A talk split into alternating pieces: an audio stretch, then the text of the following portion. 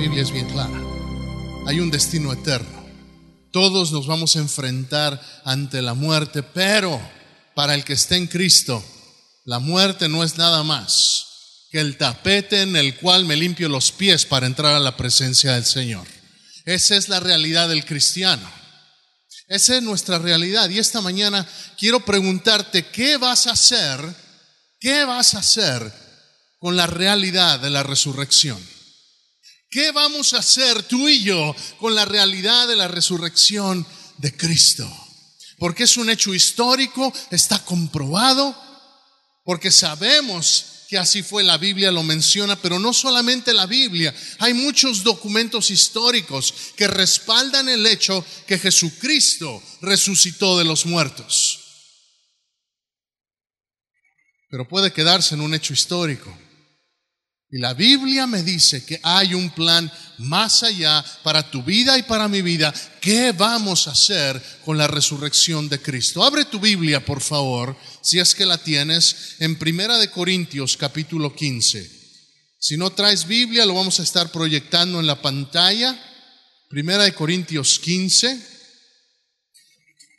Y vamos a leer del verso 55 al verso 58. ¿Qué vas a hacer con la resurrección de Cristo? Y no importa cuántos años tengas, serás joven, serás anciano, varón, mujer, no importa. La realidad de la cruz es para todos y la realidad de la resurrección es igual. ¿Qué vas a hacer? Primera de Corintios capítulo 15, verso 55. Dice la palabra del Señor, ¿dónde está, oh muerte, tu aguijón? ¿Dónde, oh sepulcro, tu victoria? Ya que el aguijón de la muerte es el pecado y el poder del pecado, la ley. Dice, más gracias sean dadas a Dios que nos da la victoria por medio de nuestro Señor Jesucristo. Así que, hermanos míos amados, estad firmes y constantes creciendo en la obra del Señor siempre, sabiendo que vuestro trabajo en el Señor no es en vano.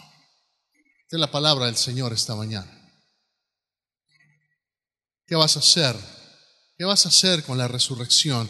Porque es una realidad. ¿Dónde está, oh muerte, tu aguijón? ¿Dónde está sepulcro, la victoria? Y es el apóstol Pablo dando su argumento y le está hablando a la iglesia de los cristianos que estaban en Roma.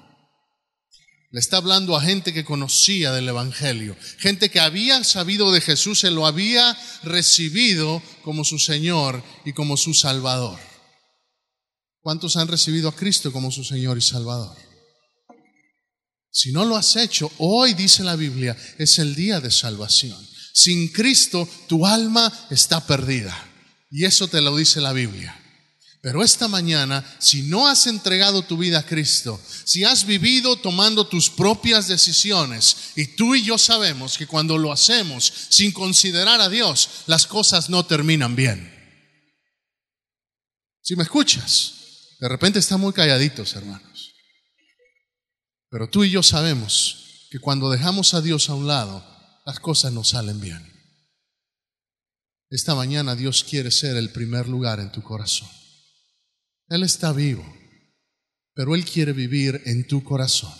Él quiere ser el primero, la prioridad, el número uno en tu corazón. Y si eres salvo, esta palabra para ti es, es, es, para ti esta mañana. Y la palabra, quiero darte, el verso 58 dice, así que, hermanos míos amados, estad firmes y constantes creciendo en la obra del Señor siempre, sabiendo que vuestro trabajo en el Señor no es en vano. Quiero que notes cómo el apóstol Pablo le está hablando a sus hermanos. Así que hermanos amados, y lo primero que dice es estad firmes. Estad firmes. Estad firmes. Cuando llega el hermano Juan, usted sabe, que le gusta dar abrazos, hermano Juan.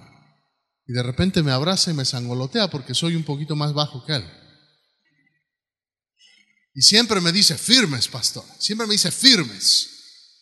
Y me gusta porque es una actitud de estar preparado. ¿A quién se le dice firmes? Aquellos que están en el ejército, aquellos que están en formación, aquellos que están esperando sus órdenes.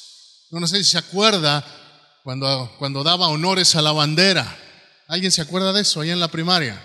Sí, y uno lo tenía que poner firmes y poner el abrazo así. Si se acuerda o no, ya se le olvidó, ya se agringó. Ah.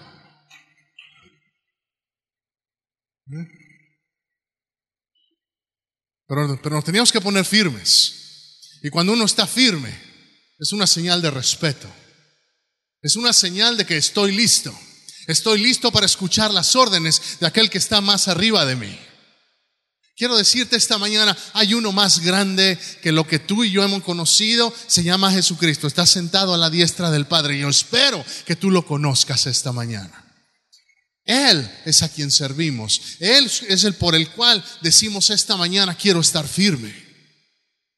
Cuando algo está firme, también hacemos referencia cuando algo está firme, es que está sólido. Cuando algo está firme, es que no se mueve con facilidad, no se cae con facilidad. La Biblia nos está diciendo, y le está diciendo al apóstol Pablo a la iglesia, y te está diciendo a ti, y me está diciendo a mí esta mañana, por el poder de Cristo que resucitó de los muertos, es por ese poder que tú puedes estar firme. La realidad de las cosas, y todo lo hemos experimentado, es que cuando intentamos estar firmes por nuestras propias fuerzas, no dura.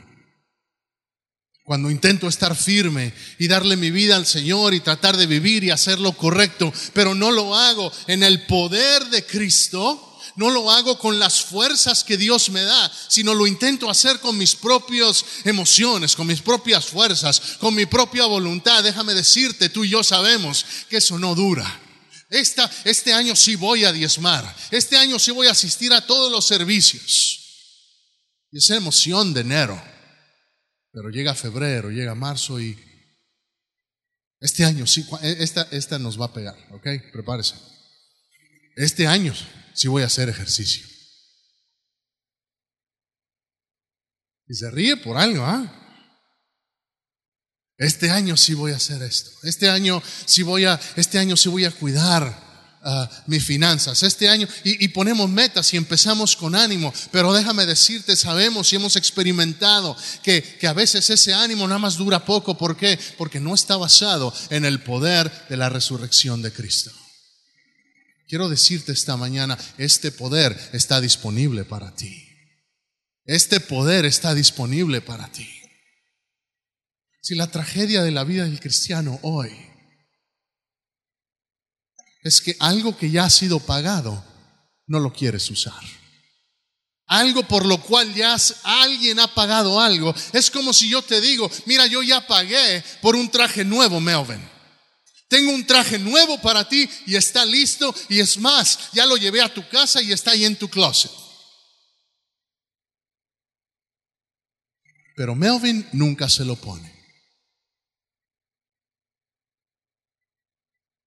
Es lo mismo cuando no usamos el poder de Dios en nuestra vida. Él ya pagó por eso. Lo único que tengo que hacer es usarlo. Lo único que tengo que hacer es agarrarme de ese poder para vivir una vida en victoria, para vivir una vida en la cual puedo derrotar esos ataques del enemigo que me dicen, tú eres un fracasado, eres una fracasada, mira tu familia, qué condición está, porque la realidad de las cosas es que todos tenemos problemas. Es que todos tenemos pruebas. Es que todos tenemos, en algún momento hemos sufrido enfermedad, ¿cierto? No. Si la realidad de las cosas es que cuando venimos a Cristo no se acaban los problemas. Es más, pareciera que, que se intensifican. Pareciera que, bueno, Dios, me quiero acercar a ti, pero, pero no salen bien las cosas como yo esperaba. Y quiero decirte esta mañana, la Biblia te dice que en todas las cosas somos más que vencedores, pero no te promete que no vamos a tener problemas. Todos nos vamos a enfrentar con situaciones difíciles. Absolutamente todos. Y es ahí cuando el poder de la resurrección se hace evidente. Déjame decirte de qué vale, de qué sirve celebrar resurrección un domingo al año. ¿De qué sirve si voy a vivir fracasado el resto del año? Si voy a vivir con la cabeza abajo el resto del año. Sin esperanza el resto del año. Sin gozo el resto del año conformándome con, bueno, es que las cosas nunca van a cambiar en, en, mi matrimonio o en mis finanzas o en la iglesia, las cosas nunca van a cambiar. Déjame decirte, Dios ya pagó para que vayamos de gloria en gloria, de victoria en victoria. ¿Cómo lo hacemos, pastor? Bueno, lo primero, tenemos que entender ¿Qué es lo que dice el verso 57? Vamos a tomar un paso antes. Entiendo la resurrección. Verso 57 dice, mas gracias sean dadas a Dios. Mas gracias sean dadas a Dios. ¿Sabes cómo podemos empezar a vivir en el poder de la resurrección? Lo primero que tenemos que hacer es aprender a alabar a Dios. Eso es lo primero que tenemos que hacer. ¿Sabes por qué? Porque tu alabanza no debe depender de tu circunstancia. ¿Quieres empezar a vivir en el poder de la resurrección de Cristo? Aprende a alabarle en las buenas y en las malas. Aprende a glorificar lo que dice el Salmo 34. Dice, en todo tiempo voy a alabar al Señor. No solamente en las buenas, porque en las buenas a veces somos buenos para dar gracias. Pero la Biblia me dice que en todo tiempo voy a alabar al Señor. ¿Y cuántos saben que no es fácil alabar al Señor cuando te llega la migraña? O cuando estás pasando por esa prueba, no sabes cómo vas a pagar ese, ese, ese, ese pago que tienes que hacer. Y tienes las promesas del Señor y sabes Salmo 23, Jehová es mi pastor, nada me faltará, pero no ves cómo se van a dar las cosas y te preocupas. En ese momento levanta las manos, levanta tu voz y alaba al Señor. Quiero que abras tu Biblia, por favor, rápidamente en Isaías 25. Isaías 25, porque esto no es algo que nada más el apóstol Pablo dice.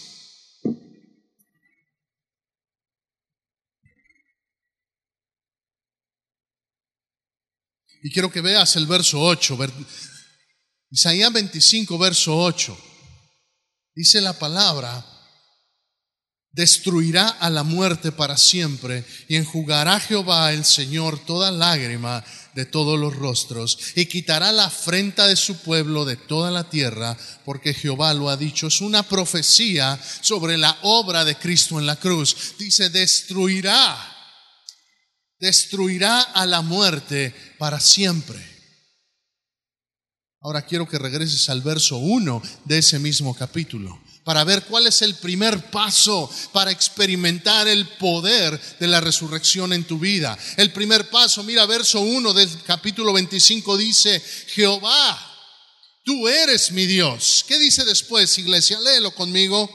Te exaltaré, alabaré tu nombre porque has hecho maravillas. Tus consejos antiguos son verdad y firmeza.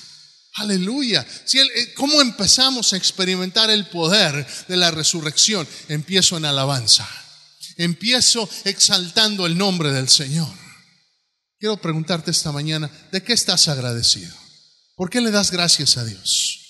Piénsalo, ahí mismo, en este instante, ¿por qué le das gracias a Dios? Piensa en un momento especial recientemente por el cual le puedes dar gracias a Dios. Si lo tienes, si lo tienes, entonces dale gracias al Señor ahorita. Puedes decir, gracias Señor por este. Cierra tus ojos un momento y dile, gracias Señor. Gracias por ese momento, así con tus ojos cerrados. Ahora piensa en ese momento difícil reciente. Ahora piensa en esa prueba reciente. Piénsalo, si lo tienes, ahí con tus ojos cerrados. Ahora dale gracias también. Dale gracias porque no por el problema, pero dale gracias porque en medio del valle de sombra de muerte, Él está contigo y Él no te va a dejar. Si no es tan fácil darle gracias cuando piensas en el problema, pero yo te invito esta mañana, hazlo iglesia, cierra tus ojos, solo un momento, solo unos segundos. Vamos a empezar a experimentar el poder de la resurrección. ¿Por qué? Porque hay algunos que no han podido hallar el gozo en su vida. ¿Por qué? Porque no has dado gracias al Señor, porque no has sabido alabarle en las buenas y en las malas, y el poder de la resurrección empieza con tu alabanza. Puedes darle un gloria a Dios esta mañana. Aleluya. Aleluya. Regresa por favor a 1 Corintios capítulo 15.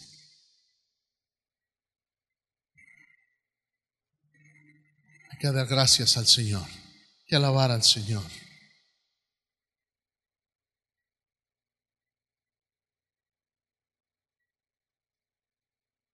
¿Por qué no estamos firmes?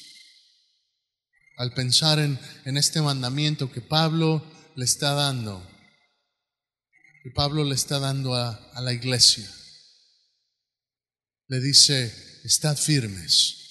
Les está diciendo eso porque ciertamente había algunos en la iglesia, algunos que estaban, ya eran parte del pueblo de Dios, ya eran cristianos, ya seguían a Cristo, pero no estaban firmes. Y todos en algún momento hemos estado ahí.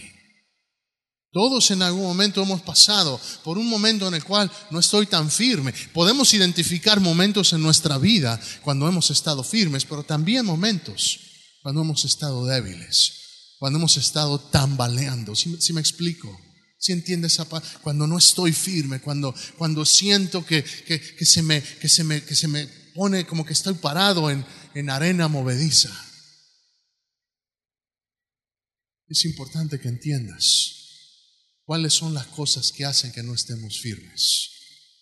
Porque Dios quiere que el poder de la resurrección se manifieste completamente en tu vida y en mi vida. ¿Cuáles son las cosas que hacen que no estés firmes?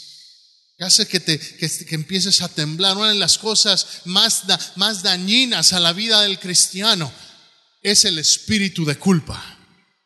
Es el espíritu de condenación. Y quiero decirte una cosa, por eso Cristo en la cruz, y mi esposa predicó esto la semana pasada, y si no estuviste aquí, escucha el mensaje, pide un CD o ve al internet y bájalo.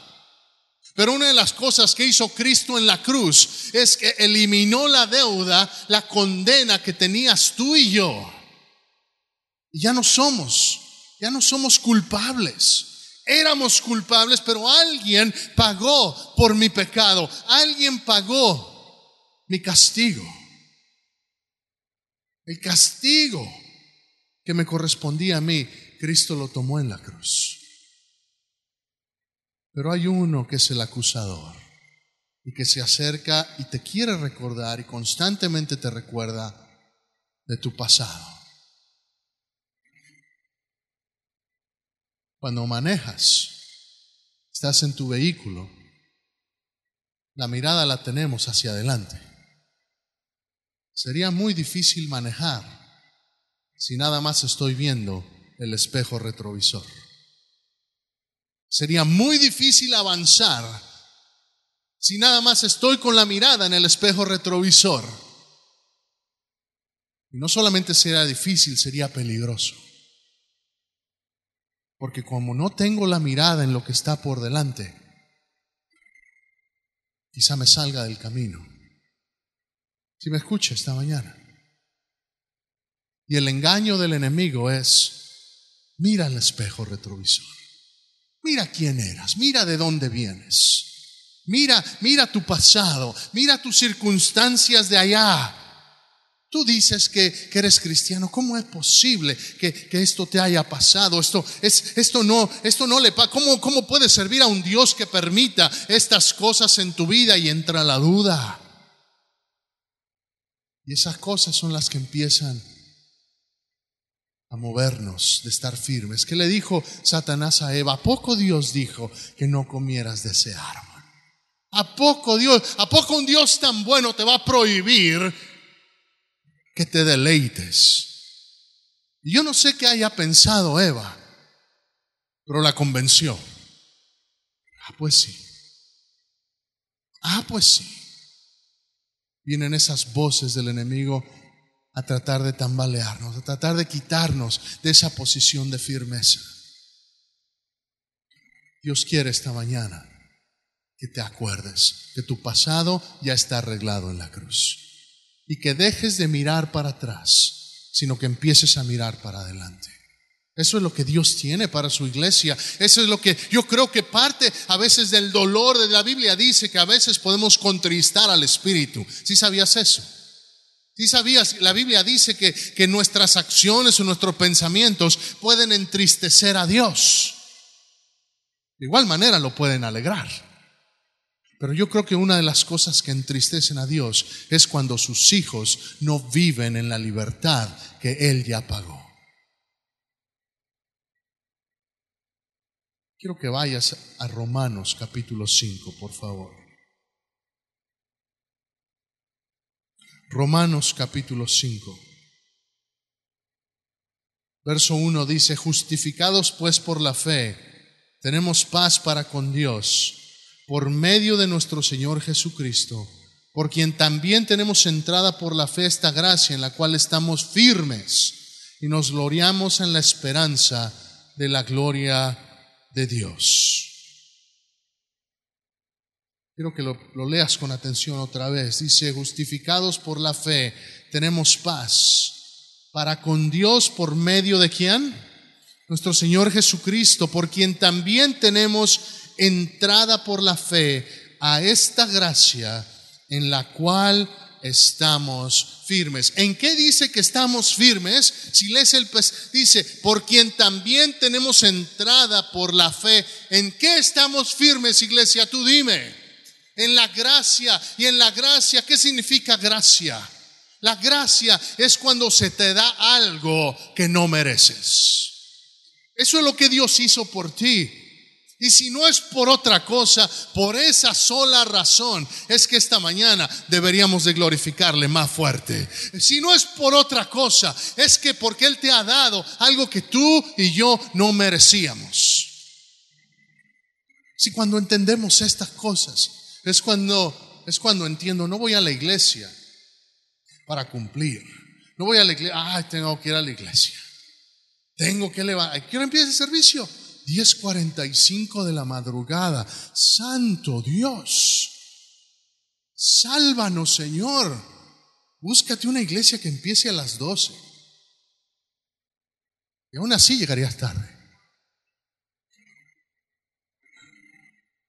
Perdón, perdón.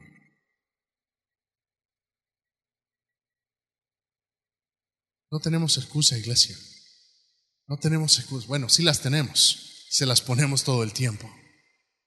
Pero la realidad de las cosas es que es que cuando entiendo la gracia de Dios, cuando entiendo que soy lo que soy, no por mí, sino por lo que hizo Cristo en la cruz.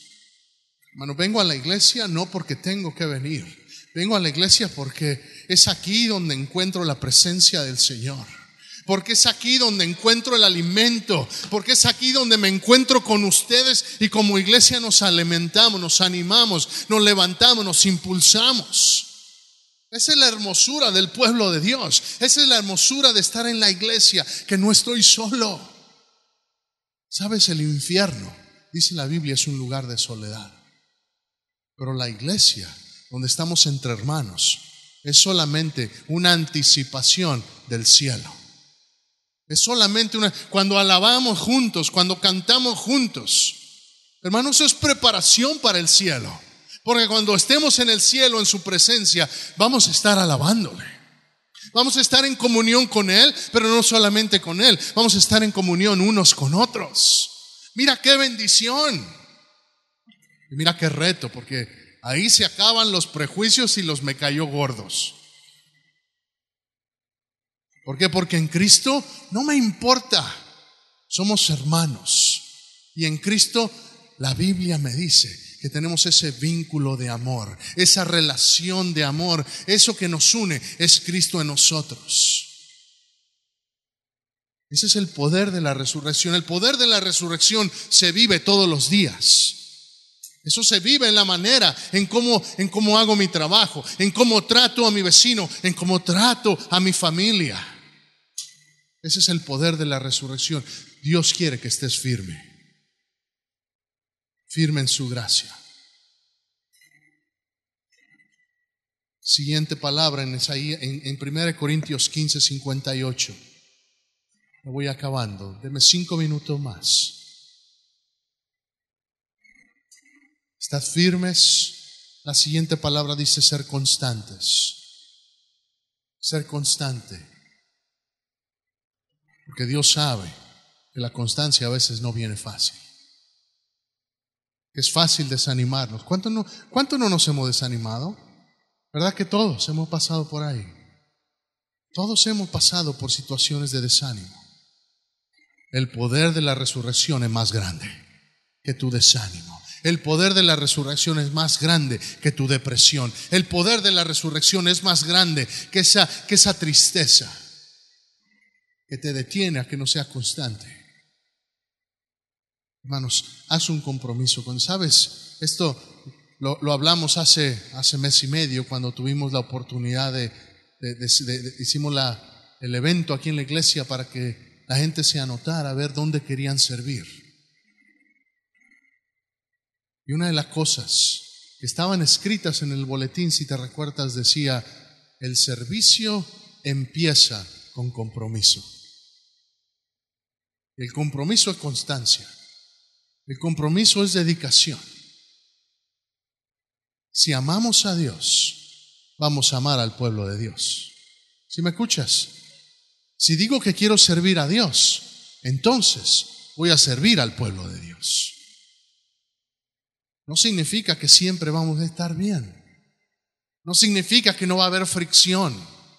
¿Por qué? Porque vamos a hablar del poder de la resurrección real en la vida nuestra, en la vida real. Porque va a haber situaciones que a veces voy a llegar y a lo mejor tuve una semana difícil y llego y, a lo mejor no estoy del mejor humor.